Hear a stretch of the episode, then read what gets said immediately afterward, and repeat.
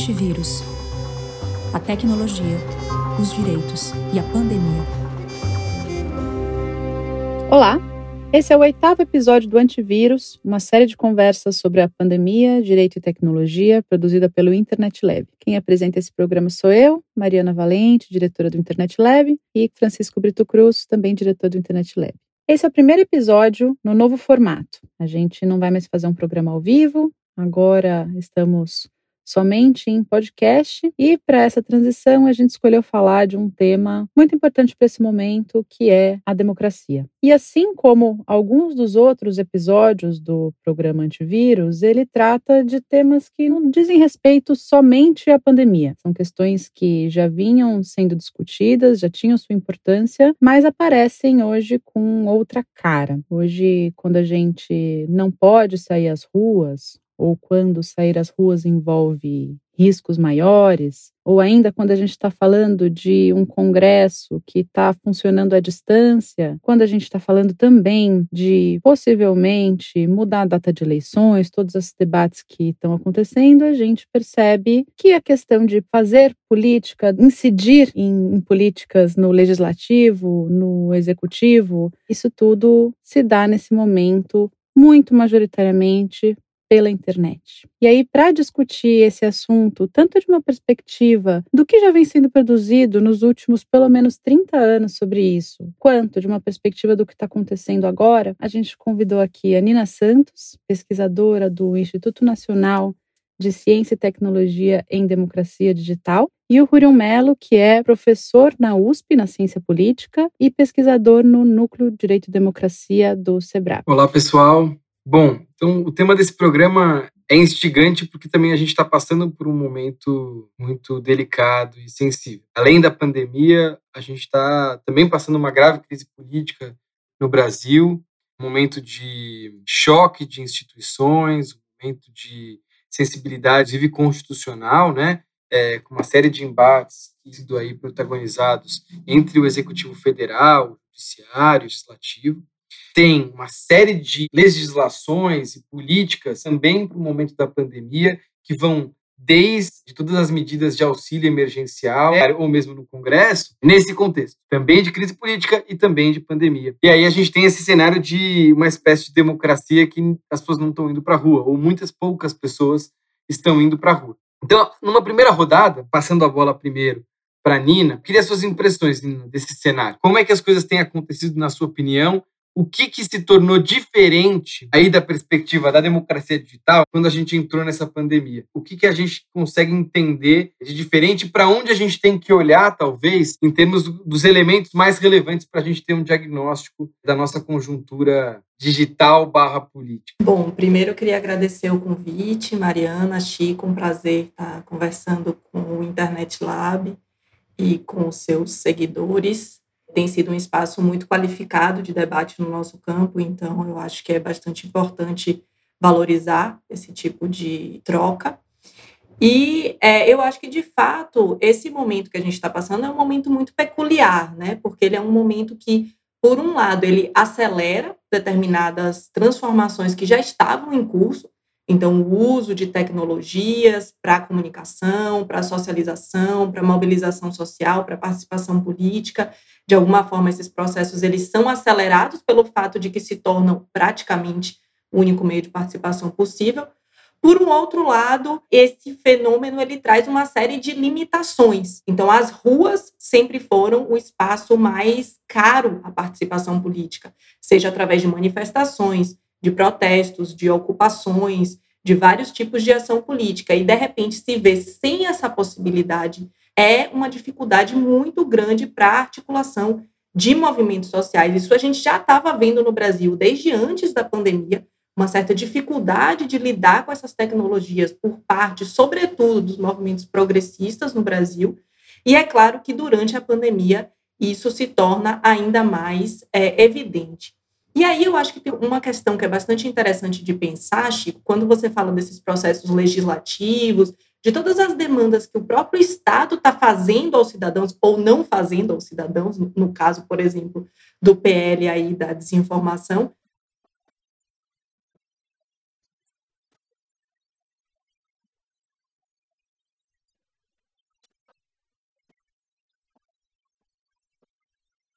Mas eu acho que, por um lado, a gente tem processos institucionais, votações, crises políticas que estão acontecendo e que, em teoria, num regime democrático, demandam a participação das pessoas. Mas a gente tem também que pensar do ponto de vista de o que é que faz as pessoas se mobilizarem. Né? Porque não é pelo fato de que você tem um, um projeto sendo votado, ou você tem uma determinada ação política sendo feita, que as pessoas necessariamente se mobilizam. Elas precisam de motivações para se mobilizar. E aí, nesse momento, as pessoas vão procurar essas motivações, vão tentar entender o momento político que o Brasil vive muito através das mídias sociais. Então, o que acontece nas mídias sociais passa a ser crucial para a forma como as pessoas leem a sociedade.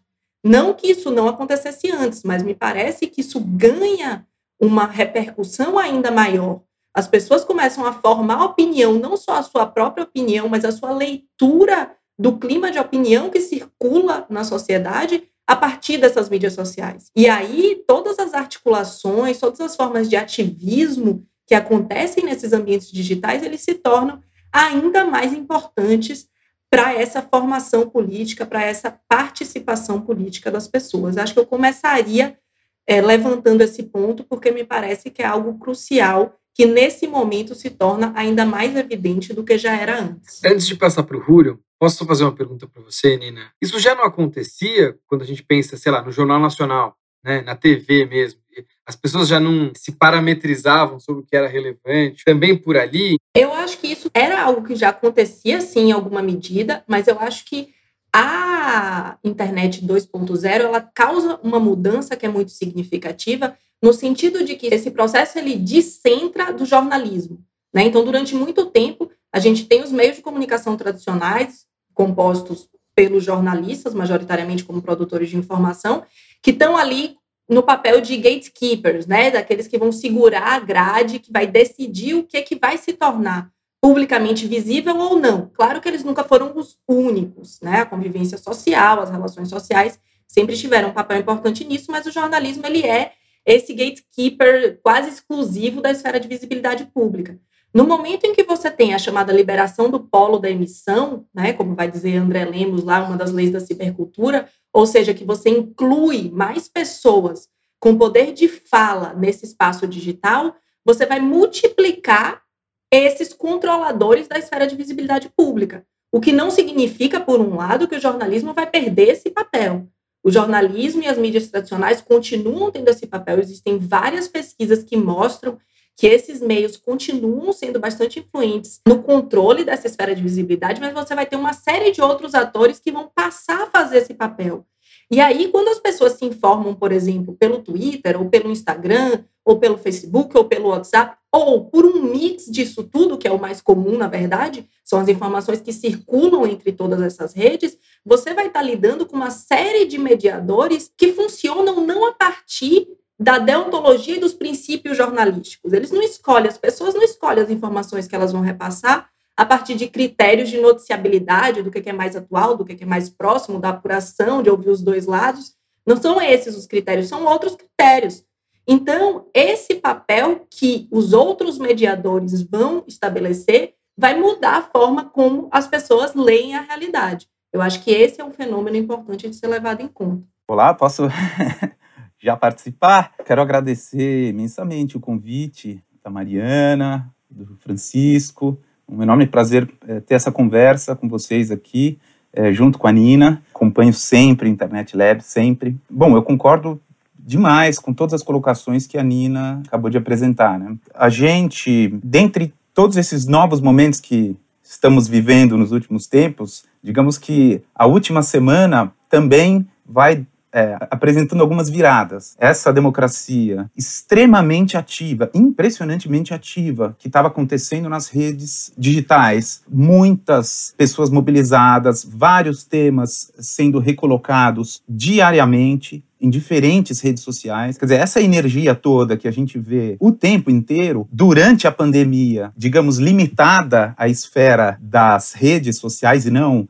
às ruas, ela é bastante participativa do ponto de vista do que isso significa para essa, digamos, energia democrática que faz parte do processo de formação da opinião e que, como a Nina bem disse agora, ela não tem mais os seus mediadores, quer dizer, a formação da opinião ela é bem porosa, a internet possibilita isso, com certeza, mas a gente está num momento interessante também pelo fato de que, apesar apesar do isolamento social, parcela das pessoas começaram a sair às ruas e parcela que sai às ruas para disputar posições diferentes no espaço público. Então, esse final de semana foi final de semana, eu acho que crucial. Ele pode apontar alguma coisa diferente que vai conectar com esse engajamento pré-pandemia. Em São Paulo, manifestantes pró-democracia e apoiadores do presidente Bolsonaro se enfrentaram.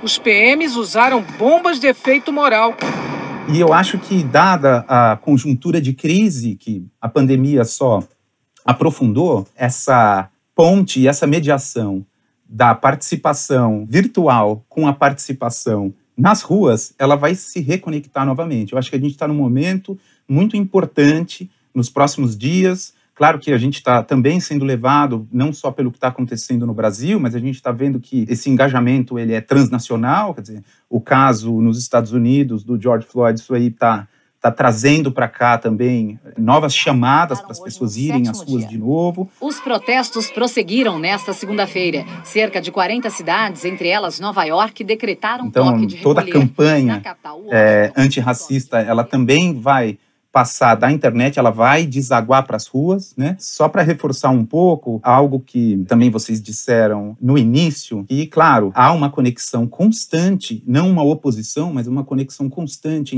entre o engajamento virtual e o engajamento, digamos, das ruas, né? Pelo menos até onde eu consigo ver, não existe uma, uma dicotomia entre o, o virtual e o real, as duas coisas elas estão imbricadas, e isso é muito importante. Boa, Hurion. Isso me faz pensar muito em algumas pesquisas que vêm sendo desenvolvidas sobre essa relação, né? Acho que vale trazer isso à tona também. Eu e Hurion, a gente faz parte de um subgrupo no SEBRAP que está olhando muito né, para mobilização social, internet, e tem alguns pesquisadores desse subgrupo, eu falo particularmente da Fabiola Fante e do Jonas Medeiros, que vieram fazendo pesquisas sobre as ruas e chegaram, na verdade era sobre as ruas, né, a pesquisa, mas chegou muito nas redes. Eles começaram a olhar para protestos de rua nas últimas décadas, olharam desde o fim da década de 90, né? E eles fizeram um banco de dados de protestos de rua, de acordo com o que eles encontraram nas mídias, e viram uma conexão muito grande entre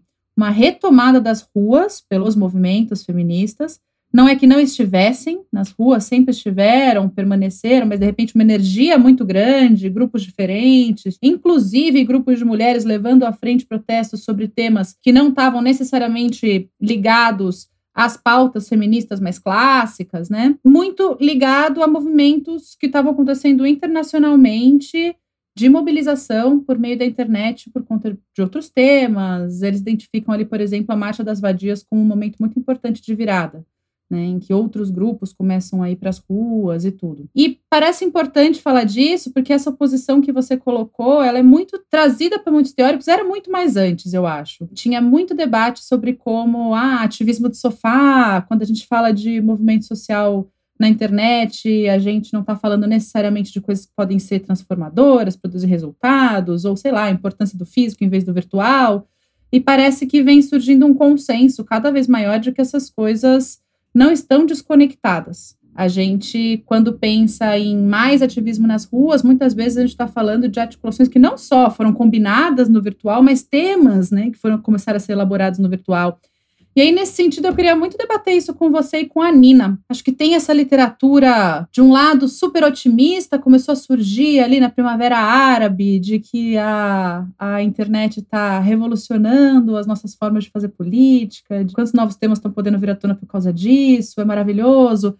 Aí tem uma literatura super pessimista, é bem representada pelo Morozov, fala muito de como não é nada disso, na verdade a internet só piora as coisas, aumenta a possibilidade de vigilância, faz um pouco essa crítica, pelo menos essa crítica desse ultra-otimismo. Então, falar um pouco de qual que é a, a realidade disso, mas pensando também a partir do que, que surge de particular na internet, se vocês veem alguma coisa desse tipo. Outros temas, outras pautas, como que processos políticos recentes de grupos que não estavam necessariamente articulados antes do momento atual é, qual é a relação disso com essa mobilização por meio da internet? Eu acho que é muito interessante né, a gente pensar como essa, o uso político dessas tecnologias ele é visto historicamente, né? Mesmo que seja um período curto para ser chamado de período histórico, a gente já consegue fazer um pouco essa análise.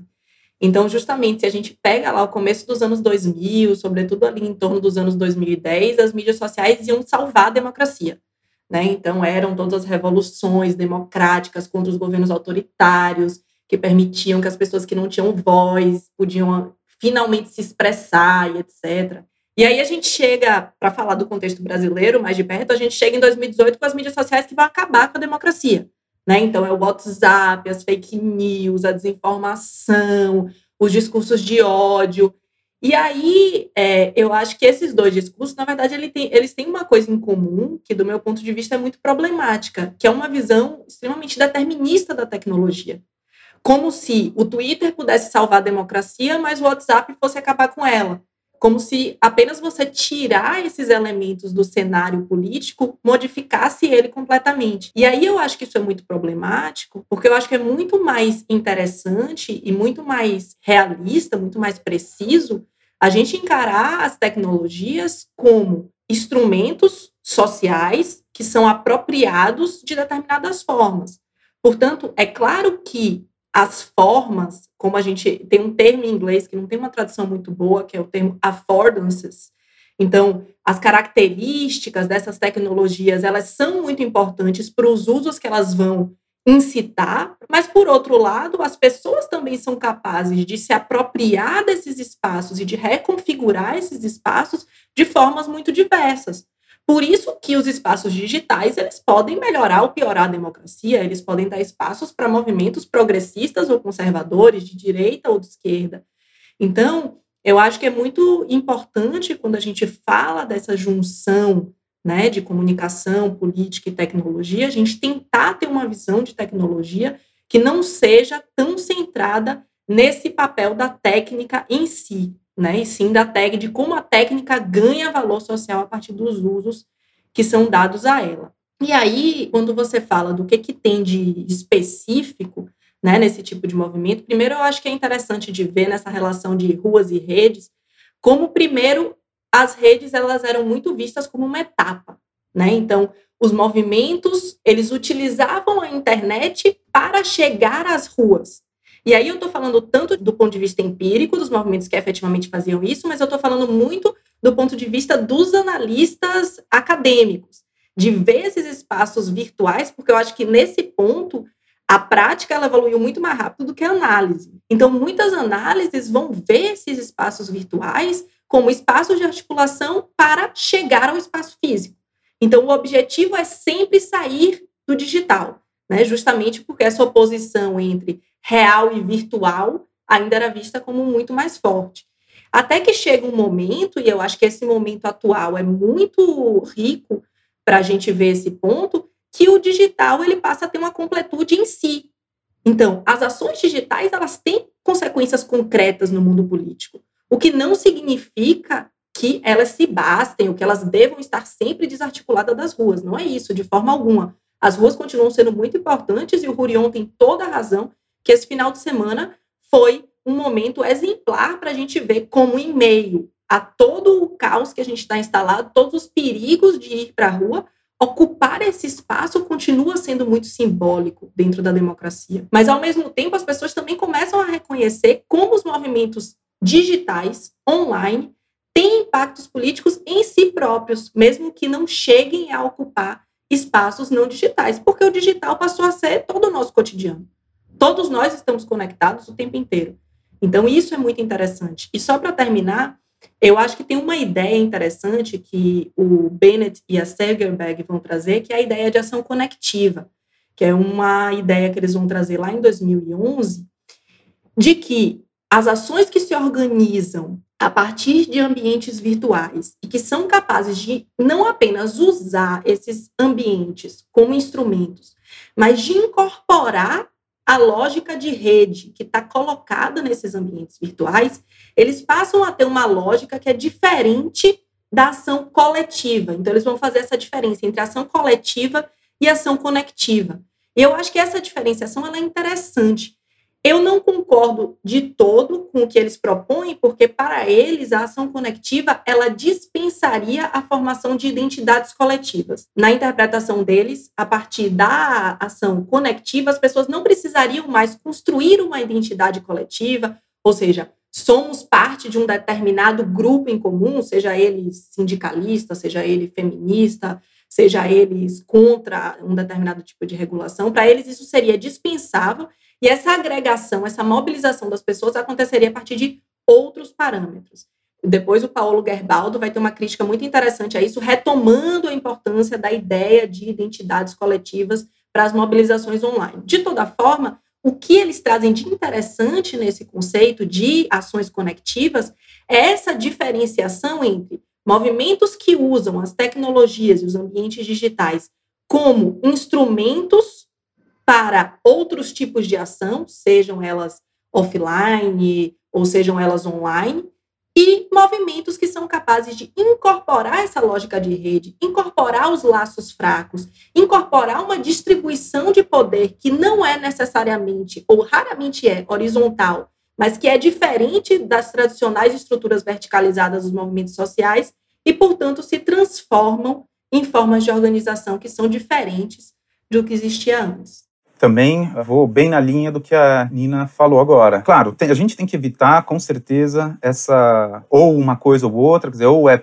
pessimista ou é totalmente otimista. A gente não pode ter uma posição com a técnica que seja tecnofóbica, né? A tecnofobia versus a tecnofilia, ou um ou outro. Tem que pensar, claro, o caráter ambivalente da técnica e da tecnologia. Mas eu acho que o mais importante nesse caso é compreender que o que a gente precisa fazer sempre é evitar a despolitização da técnica e da tecnologia. Eu posso ter vantagens e desvantagens, eu acho que a internet modifica para melhor a capacidade de auto-organização da sociedade. Eu acho que porque ela é, diversifica mais o que essas pesquisas, mesmo a pesquisa que a Mariana acabou de mencionar, né, que foi feita no Sebrap, muitas outras pesquisas têm mostrado que a internet ela potencializa a relação com as ruas. O fato de haver a internet, a atividade online, esse ativismo de sofá, né? Isso faz com que as pessoas não escolham é, ficar no sofá e não sair de casa. Pelo contrário, aumentou essa quantidade. Mas claro que tem uma noção aí importante que é aproveitar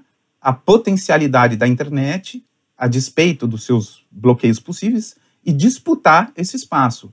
É muito importante e muito relevante, sobretudo para vários movimentos sociais, disputar o espaço que a internet possibilita não é lateral você ter uma questão que está posta no debate público e começarem a aparecer milhares e milhares e milhares de postagens de pessoas tomando posição tratando um determinado assunto com uma determinada característica, quer dizer, por exemplo, o antirracismo, enfim, não é pouca coisa. Né? Não é pouca coisa o governo olhar a internet e ver essa quantidade gigantesca de pessoas se colocando contra. Ou seja, essa é uma disputa que é interessante porque ela é uma disputa da esfera pública e ela é uma disputa que, no final das contas, ela termina também na própria rede. Isso não é um problema, porque a gente pode olhar essa disputa, essa disputa política, dessa opinião que passa pela internet. Eu não preciso instrumentalizar a internet pensando assim, bom, ela só vai ser interessante se eu tiver algum efeito depois. Ou a quantidade de pessoas que foram para as ruas, ou alguma decisão, quer dizer, que o governo venha a tomar, tal. Não, já é importante olhar a internet falar o seguinte: o negócio está bombando, ninguém está se calando. Isso é muito diferente. Isso já é um ganho, né? Enquanto tal, eu acho que isso já é, diz muito a respeito de uma democracia mais enriquecida do que menos, né? Uma internet sem essa possibilidade, ela vai mostrar uma democracia menos viva. O interessante aqui é tentar não instrumentalizar isso, pelo menos em princípio. Claro que a gente quer saber quais serão as consequências disso depois, Eu sempre me pergunto qual, será a consequência disso tudo no sistema político. Mas isso não nos leva a necessariamente ter que instrumentalizar as redes, a internet como um todo. Né? Ela é um espaço de disputa e é importante olhar e ver que lá milhares e milhares, não milhões de pessoas tomam posições, publicam, é, lutam pelos seus, enfim, ideais, é, defendem suas posições políticas, é, criticam as posições é, públicas né, do governo. Isso é fundamental, né? é parte da democracia. Eu acho que a internet possibilita isso. Não estou colocando para debaixo do tapete tudo aquilo que já é, abertamente a gente tem visto como é, críticas à internet, fake news, o que aconteceu é, no processo eleitoral, é disputar isso. Acho que quando vocês falam de refutar um, de, determinismo, que me vem na cabeça não é só um determinismo da tecnologia e das pessoas que depositam ali algo do tipo, ah, isso necessariamente vai trazer coisas boas, isso necessariamente vai, vai trazer coisas ruins. Mas me traz outro pensamento. A partir do ponto de vista de quem está lendo esse processo. Na busca de entender o que está acontecendo, a gente busca analistas, cientistas políticos, que vão tentar explicar, por exemplo, se o presidente tem força ou se não tem força, se o Congresso deu resposta ou não deu resposta. É, e, de certa forma, você tem um, um pessoal que olha para a pesquisa de opinião, você tem um pessoal na ciência política que olha para as instituições, os partidos políticos e etc. Nesses dois primeiros casos, existem uma série de limites, e aí, enfim, se vocês quiserem comentar os limites, eu acho mais do que razoável. Mas existe um terceiro grupo que, na minha cabeça, é de certa forma representado por comentaristas do tipo o Zé Roberto de Toledo, no podcast Foro de Teresina, que fica toda hora falando no termômetro da opinião pública, que é o Twitter, o debate aconteceu assim, assim, assado. Então, de certa forma, a gente tem uma ciência política que olha para a pesquisa de opinião, uma ciência política, entre aspas, né, institucionalista, que olha para as instituições dos partidos políticos, e um terceiro tipo de analista político, que é o twitteralista, que fica olhando para o Twitter e tentando entender se tem mais força, se não tem mais força. Eu queria entender de vocês como a gente interpreta, na opinião de vocês, esse tipo de movimento a partir do momento que as pesquisas de opinião talvez não tenham a mesma força do que elas tinham, ou não tenham a mesma confiabilidade que elas tinham no momento de pandemia, os percentuais que saem nas pesquisas de opinião, às vezes saem muito diferentes uns dos outros, então, tipo, não se trata de conseguir confiar 100%. As análises institucionalistas, que olham para os partidos e para as instituições, têm os seus limites, e a gente tem esse terceiro tipo em jogo aí. Tem uma dificuldade pela parcialidade do, enfim, do recorte, evidentemente. O que importa, que é fundamental, fazer algum tipo de diagnóstico sobre aquilo que motiva as pessoas a se engajarem a se organizarem de tal maneira que elas passem a tomar e a se comportar de maneira politicamente mais clara, mais evidente. Né? É evidente que, por mais que eu diga o que não é verdade, sobretudo na atual conjuntura, mas, digamos, se a gente diz que as instituições democráticas funcionam de uma determinada maneira ou continuam funcionando de uma certa forma, é, embora tudo isso esteja sendo colocado em xeque, há uma necessidade de olhar, digamos, a expectativa mais de baixo para cima. Quantificar o tipo de debate que aparece no Twitter, isso está muito aquém do que seria necessário para compreender, na verdade, o que está pautando de baixo para cima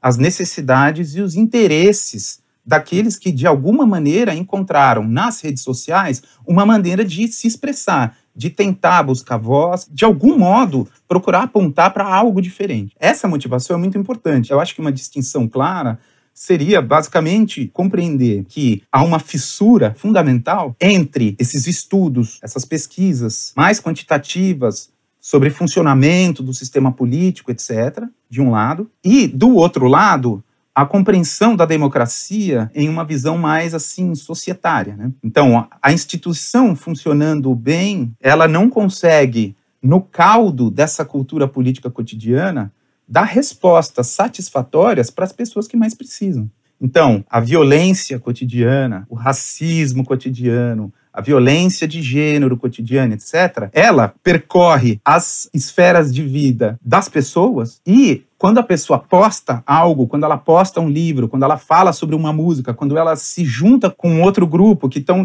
olha, a gente precisa fazer alguma coisa diferente, a gente tem uma outra maneira de atuar em cima desse problema, a gente quer publicar algo para poder, digamos, falar sobre alguma forma de desrespeito. Isso é fundamental, mas isso, digamos, é um tipo de linguagem que a internet ela possibilita mais do que outros espaços tradicionais de participação política. A internet possibilita mais que eu possa, digamos, expressar a minha indignação e poder ali também manifestar quais são as expectativas que eu tenho de melhora do que outros lugares em que a participação e as possibilidades de mudança já estão mais cristalizadas e mais engessadas. E aí, claro, uma última coisa que eu acho fundamental é essa noção, dessa ideia de como medir, porque como que eu vou medir se nossa sociedade é mais democrática porque ela tem mais respeito pelas mulheres ou porque ela tem mais respeito pelos negros, pelos homossexuais? Como que eu vou medir isso? Muito disso aparece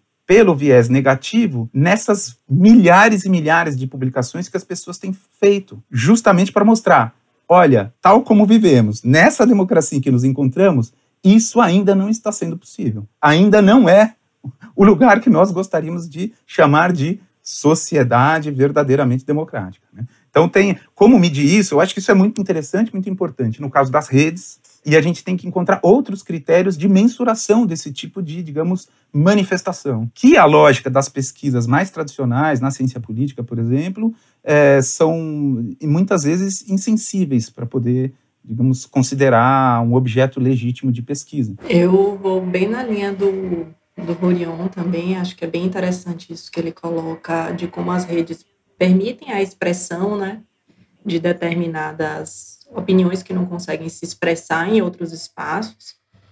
É, antes de começar a responder mais diretamente, Chico, eu só colocaria mais uma dimensão é, nessas três que você cita aí de leitura da realidade, que é uma leitura mais sociológica a partir dos próprios movimentos sociais, né? Então, acho que você tem uma leitura da ciência política mais centrada em partidos, uma outra mais centrada em instituições, e aí tem essa leitura sociológica mais centrada ali nos movimentos, na parte da política não institucional, que eu acho que é bem interessante também.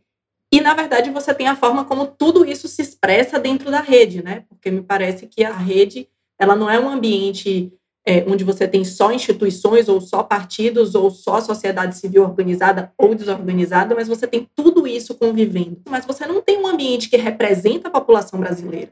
Né? Então, eu acho que é um erro muito grande comparar análise de mídias sociais com análise de pesquisas de opinião, por vários motivos. O primeiro é que a população do Twitter, especificamente, não representa a população brasileira em nenhum critério demográfico, nem de idade, nem de renda, de gênero, imagino que também não, nem de distribuição regional, enfim. Você precisa analisar esses espaços e a mesma coisa valeria se a gente fosse falar de outras redes, do Facebook, do Instagram, do YouTube, TikTok. É preciso analisar os dados que se consegue dessas redes a partir da população que está colocada ali e não interpretar esses dados como representativos da população brasileira.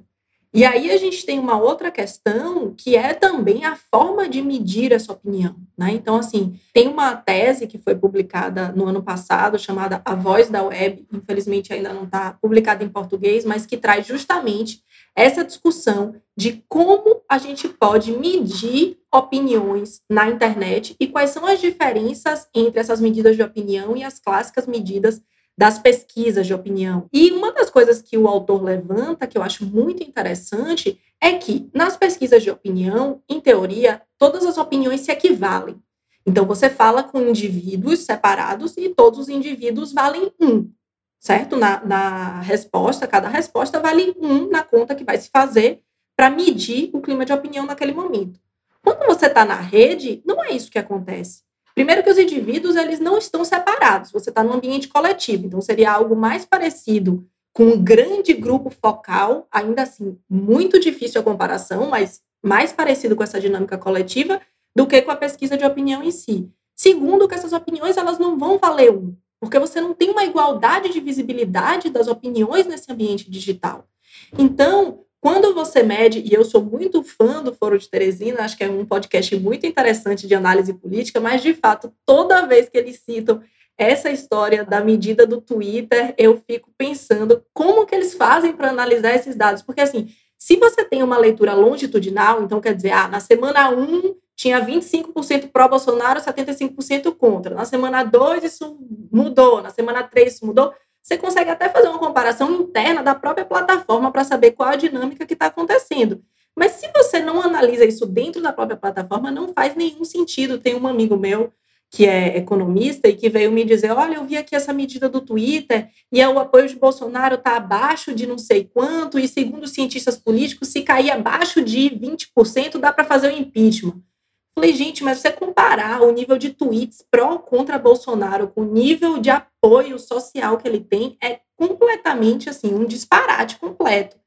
Então, a gente precisa considerar essas diferenças, o que não significa que estar atento às opiniões que circulam nos ambientes digitais, especificamente no Twitter, não seja uma medida válida, muito pelo contrário.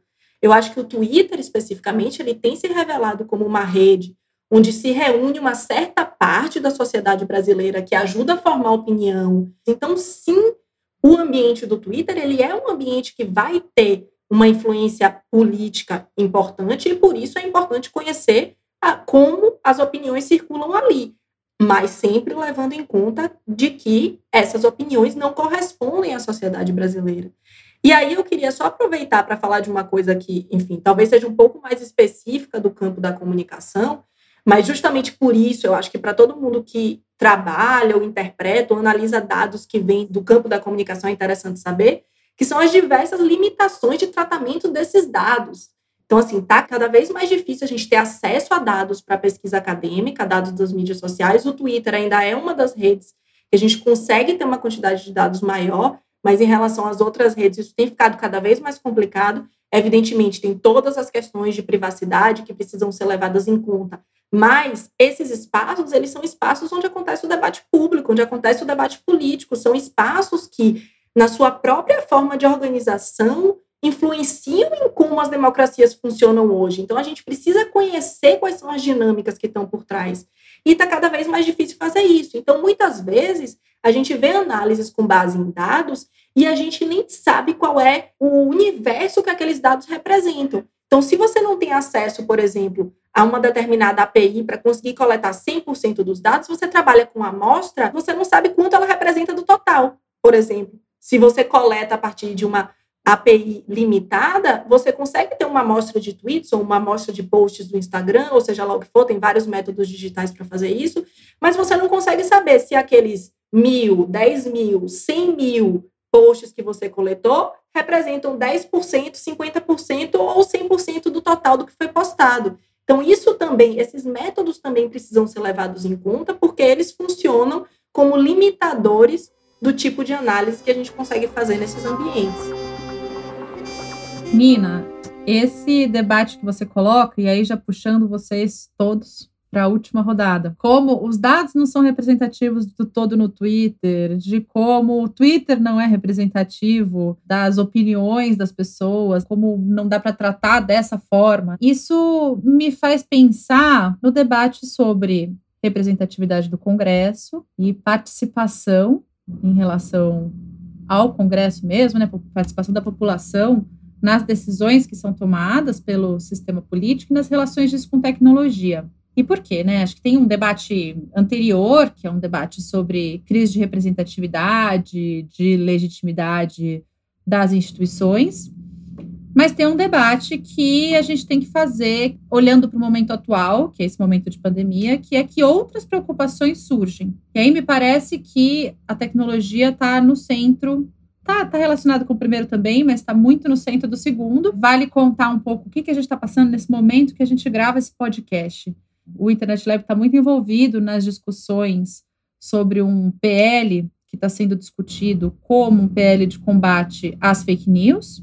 E tem muitas questões nesse PL, mas uma das principais questões que eu e o Chico a gente vem é, batendo muito, falando muito sobre isso, é como a gente não está no lugar de conseguir discutir propriamente esse PL por causa do tempo que foi colocado ali, muito curto de discussão, mas também porque as comissões não estão instaladas no Congresso, não tem como fazer audiência pública, não tem como as pessoas se encontrarem para fazer um debate mais qualificado. E aí, quando a gente pensa em formas de participação online, que poderiam substituir esses espaços, elas vêm com algumas limitações que acho que tem muito a ver com o que você, Nina, falava também das limitações no Twitter. A gente olha de um jeito especial aí para o Marco Civil da Internet, é o tema de mestrado do Chico, é uma lei muito importante para o nosso campo, é uma lei que foi construída a partir de consultas públicas online. Em 2017, o Internet Lab fez parte de um projeto chamado Voice Chatter, carinhosamente apelidado pela equipe de pesquisa de Conversinha. O projeto foi desenvolvido em parceria com a organização indiana IT for Change, e o objetivo era descrever como tecnologias de informação e comunicação qualificam a participação, podem causar distorções nos processos participativos a partir de estudos de caso em vários países, incluindo Colômbia, Índia, Filipinas, África do Sul, Espanha e Brasil. O Internet Lab foi responsável pelo estudo de caso brasileiro, e a pesquisa foi conduzida em duas frentes. Em uma perspectiva mais teórica, a gente fez uma ampla revisão da literatura sobre participação e tecnologias de informação e comunicação no Brasil, que resultou em um relatório analisando o estado da arte dessa literatura. Ao mesmo tempo, de uma perspectiva mais empírica, nós conduzimos uma análise comparativa de dois processos de participação online: a consulta pública para elaboração do Marco Civil da Internet, conduzida pelo Ministério da Justiça em 2009, e a consulta pública para alteração da Lei de Direito Autoral, conduzida pelo Ministério da Cultura em 2010. À época, esses dois processos de consulta pública foram considerados experiências bastante inovadoras, que mobilizaram muitos atores relevantes. Essas experiências foram interessantes também porque tecnologias digitais facilitaram a participação em termos de forma e processo, mas também porque a temática das consultas públicas eram ligadas à tecnologia.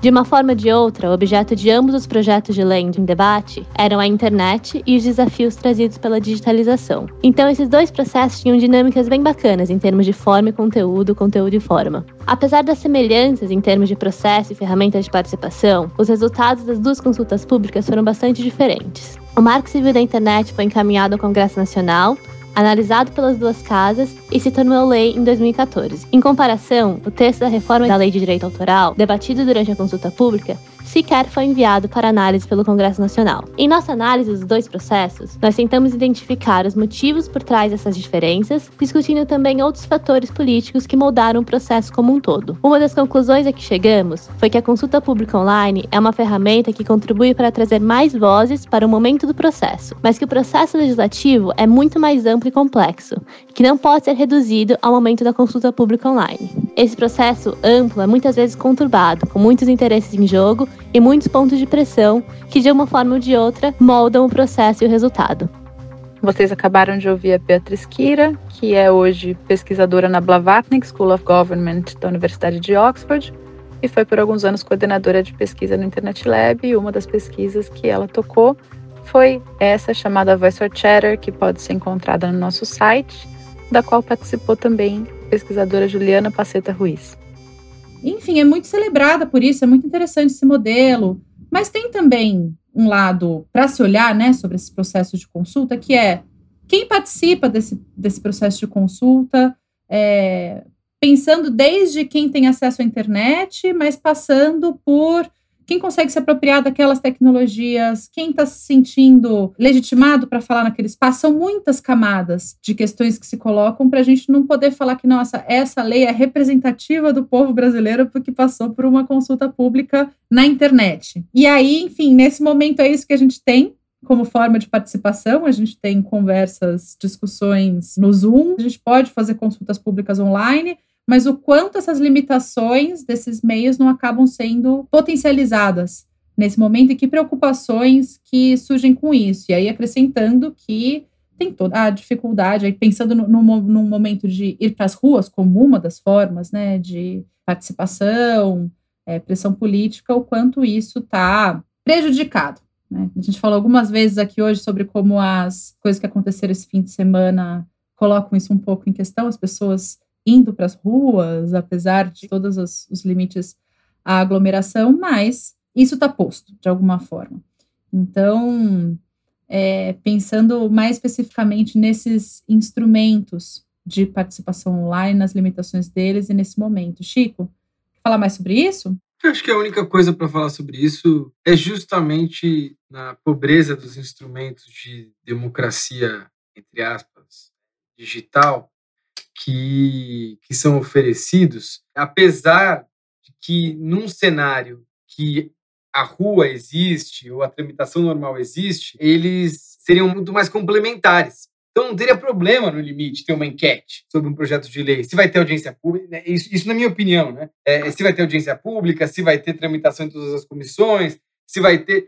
O ponto é, se você só tem uma, uma tramitação, por exemplo, de um projeto de lei, de um PL, centralizada, que só vai passar pelo plenário, que você não tem exatamente o rito regimental aí definido, e você tem uma enquete, de certa forma, a enquete vira a única forma, né? Das pessoas é, se fazerem presentes no processo. Vale só dizer por que, que você está falando disso, né? Porque teve uma enquete sobre esse projeto de lei específico, virou super polarizada, como se assim, falar sim fosse ser contra o governo Bolsonaro e falar não fosse ser a favor do governo Bolsonaro, como se as questões pudessem se colocar em um sim e um não, né? E não tivessem, não envolvessem um debate anterior. Com os problemas que uma enquete pode ter, né? Que é aquela coisa dos problemas que qualquer pesquisa de opinião, entre aspas, pode ter, né? É, saiu uma pesquisa essa última semana no Globo, perguntando para as pessoas: você é a favor que o Congresso passe uma regulamentação das redes sociais para proteger a sociedade dos efeitos problemáticos das, das notícias falsas? Bom, essa pergunta mede apenas que as pessoas conhecem o problema das notícias falsas ou que elas interpretam que seja o problema das notícias falsas e estão preocupadas com isso, mas isso de fato não resolve nenhum problema do ponto de vista de qual tem que ser a solução adotada, porque notícias falsas pode ser tanta coisa. Mesma coisa essa enquete que a Marina estava comentando, né? Quando você pergunta, você é a favor do projeto de lei para responsabilizar aqueles que propagam notícias falsas? Você está simplificando demais o processo e a resposta a essa pergunta, de certa forma, não diz muita coisa pensando na clivagem real né, da sociedade. Posso começar? Muito interessante. É, primeiro, puxando para o debate anterior que vocês estavam fazendo sobre a questão da opinião, como medir, etc. Claro, veja, já é uma dificuldade. É, acho que a Nina mencionou isso no final da, da última fala dela, a importância de localizar os debates e, a, e o momento e a conjuntura política em que você está avaliando posição X ou posição Y. Essas coisas variam demais. Grupos que têm uma posição contrária ou favorável a uma política ou a um político ou alguma ideia vão se alterando dependendo do tipo de negociação e processo político que está acontecendo no entorno. Sem medir isso, fica muito, digamos, raso né, a compreensão a respeito do tipo de, digamos, qualidade desse processo de formação da opinião que está acontecendo. Né? Você está medindo a ponta ali. Outra coisa, claro, tem a ver, vocês mencionaram agora, tem a ver com como a sociedade lida com aquilo que, do ponto de vista da participação, chega pronto. Você fala assim, ó, eu quero que a sociedade participe, certo? Agora, é o seguinte, eu vou dizer como. Beleza? Veja, isso é muito, é muito restrito. Quando você diz que eu quero que a sociedade participe, mas algumas pessoas vão participar nas seguintes condições. Essas são as seguintes condições de participação. Acho que aí é meio evidente que isso é uma questão desafiadora para todos aqueles que estudaram a participação institucionalizada durante muitos anos, porque não só é uma questão da participação digital, mas teve a ver com esse desenho participativo que a gente teve no Brasil e que tem sido destruído sistematicamente. Mas por que, que é desafiador? Digamos, quando você tem conselho, se você tem agência reguladora, se você tem audiência pública, tem uma coisa que significa que é o seguinte: não é a plena auto-organização daqueles que querem ou em alguma medida se de maneira autônoma apareceram para participar, mas tem a ver com algo que em grande medida está pré-definido e se pré-organizou para que aquele momento acontecesse. Então, isso é muito importante. As feministas se organizam há décadas no Brasil, com força. E se a gente vê o grau de participação dos conselhos voltados à, à questão de gênero, aos conselhos voltados aos temas das mulheres,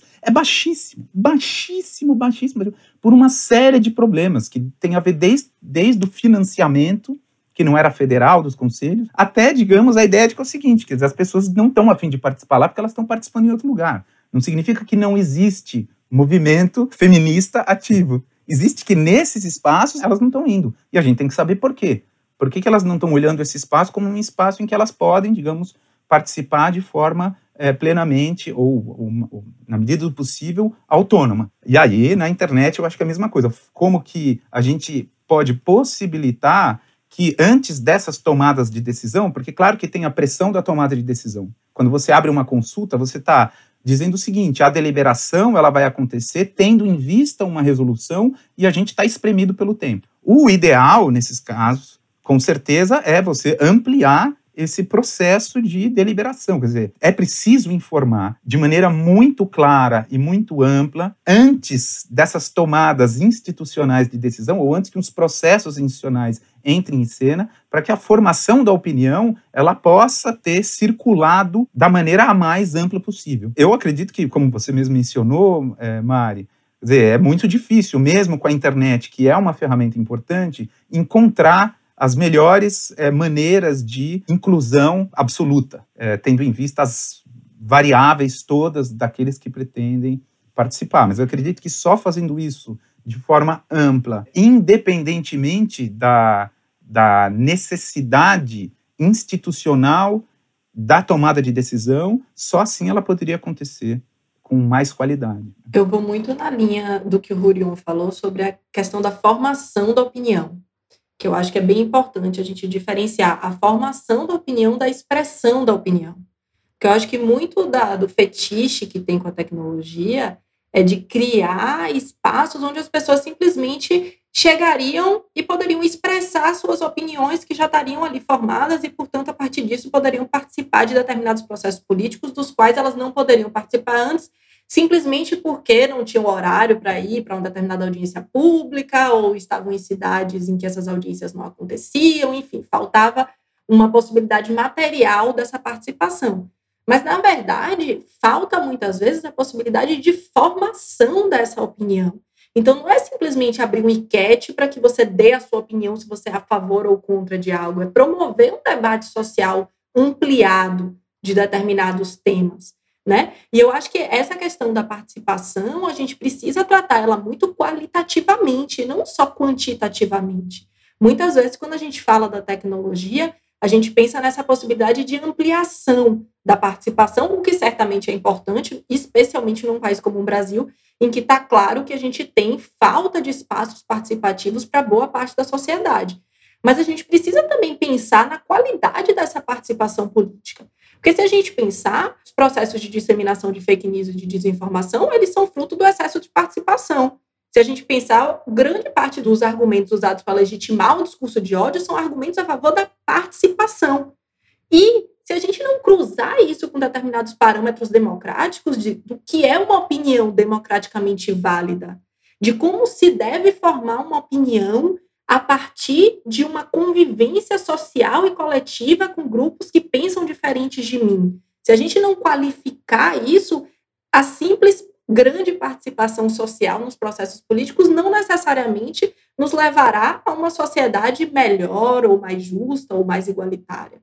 Então, eu acho que quando a gente pensa no uso de tecnologias para participação, a gente tem que ter isso em conta também. Nesse momento de pandemia, evidentemente, isso fica muito mais complicado, porque para você participar, não basta só ter acesso à internet. É verdade que o acesso à internet tem se disseminado no Brasil, apesar de ainda estar tá longe de atingir toda a população, mas você precisa ter acesso à internet, você precisa ter acesso a informações de qualidade, você precisa ter acesso a espaços de debate. Então, por exemplo, estar no Zoom ou está em outras plataformas que permitem esse debate coletivo, é muito mais complicado se você só tem um celular em casa, que é dividido pela família inteira, em que o, a, criança tem que assistir aula, o pai tem que eventualmente dar alguma satisfação para o trabalho. Então, tem uma série de dificuldades tecnológicas mesmo nesse momento de conseguir participar desses espaços. Mas essa questão da qualificação da participação política, eu acho que passa também por a gente incluir aí novos grupos que formam as suas opiniões de outras formas. Então, se a gente pensa no processo do Marco Civil da internet, Chico me corrija se eu estiver falando besteira, mas eu acho que o Marco Civil teve um pouco disso, apesar disso ter sido bem mais forte também nos processos das conferências feitas, sobretudo durante o governo Lula, a gente tinha uma participação muito grande da sociedade, mas era uma participação que girava muito em torno de grupos organizados da sociedade civil. E a partir do momento em que a gente passa para tecnologias digitais, a gente tem também a participação de uma série de pessoas que não se encaixam nesses grupos, ou que não querem se encaixar nesses grupos. Pessoas que querem opinar no PL das fake news, mas que não querem opinar sobre qualquer outra legislação relativa ao conteúdo da internet, ou não querem opinar sobre qualquer outra pauta. Então, essas pessoas que participam muito mais esporadicamente e isoladamente, digamos assim, dos processos políticos, elas são também cidadãos e elas precisam ter as suas opiniões ouvidas e integradas, mas o processo de formação política e formação da opinião pelo qual a gente precisa fazer com que essas pessoas compreendam o ambiente macro onde elas estão inseridas, em que não é só chegar, dar uma opinião e ir embora, não é só chegar, ter uma opinião pronta e não ser capaz de ouvir nenhum argumento contrário. Esse processo ele é muito diferente, justamente porque essas pessoas não necessariamente estão em espaços de socialização coletiva, como os movimentos sociais, como os sindicatos, como os partidos políticos. Então, eu acho que a gente tem iniciativas interessantes no Brasil. O Brasil ele é pioneiro em algumas iniciativas de participação digital, como, por exemplo, o portal É Democracia, da Câmara dos Deputados, que é, sim, exemplo mundial de é, uma plataforma de deliberação online associada ao processo legislativo. É claro que é, existem várias críticas que podem ser feitas de como esse processo que acontece na democracia é levado para dentro do Congresso, sem dúvida nenhuma, mas em termos de criação de espaços de participação, eu acho que a gente tem sim alguns exemplos muito marcantes, mas a gente precisa ainda trabalhar muito na própria formação política, discussão política e na qualificação do que seria essa participação.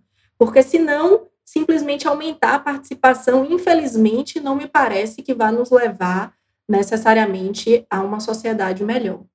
Gente, é, queria agradecer o papo que a gente teve. Acho que nesse momento de pandemia, que é um momento que a gente vai perdendo muito referencial, né? Isso acontece porque é isso, né? Não tem ato na rua, a gente não sente a temperatura política como a gente achava que sentia.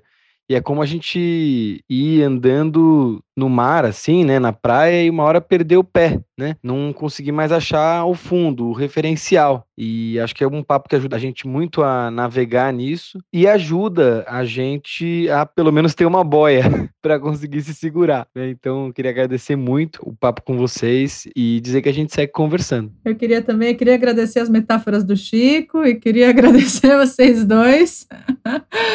Foi realmente muito bom. Eu, eu, eu acho que nesse sentido mesmo a gente consegue situar a discussão sobre participação nos meios digitais hoje em discussões mais amplas. E isso faz a gente ver que não estamos falando de uma particularidade, né? A gente está falando de coisas que podem estar potencializadas, mas que podem ser colocadas dentro de debates já existentes, é, que já estão sendo feitos pela academia, pelos movimentos sociais. E aí, nesse sentido, muito obrigada por trazer essas coisas para gente enfim, por disporem do tempo. Muito obrigada, obrigada Mari, Chico, obrigada Rurion, prazer imenso dividir esse debate com você e espero que continuemos em contato, porque o debate é longo. Gente, também agradeço muito mesmo. Foi um enorme prazer, Nina, te conhecer, fazer essa conversa aqui com você também. Eu acho que o tema é central. Eu sempre aprendo muito com vocês. Toda vez que estou em contato com o pessoal do Internet Lab, para mim é maravilhoso, é sensacional. Como eu disse no início, eu sempre acompanho.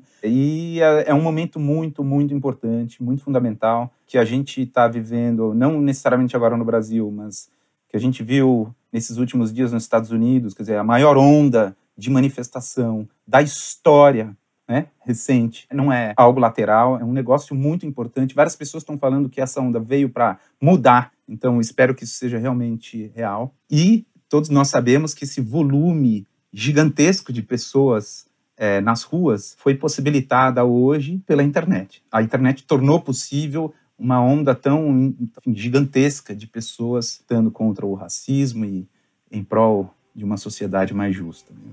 É isso, gente. A gente fica por aqui. Esse foi o Antivírus, podcast do Internet Lab.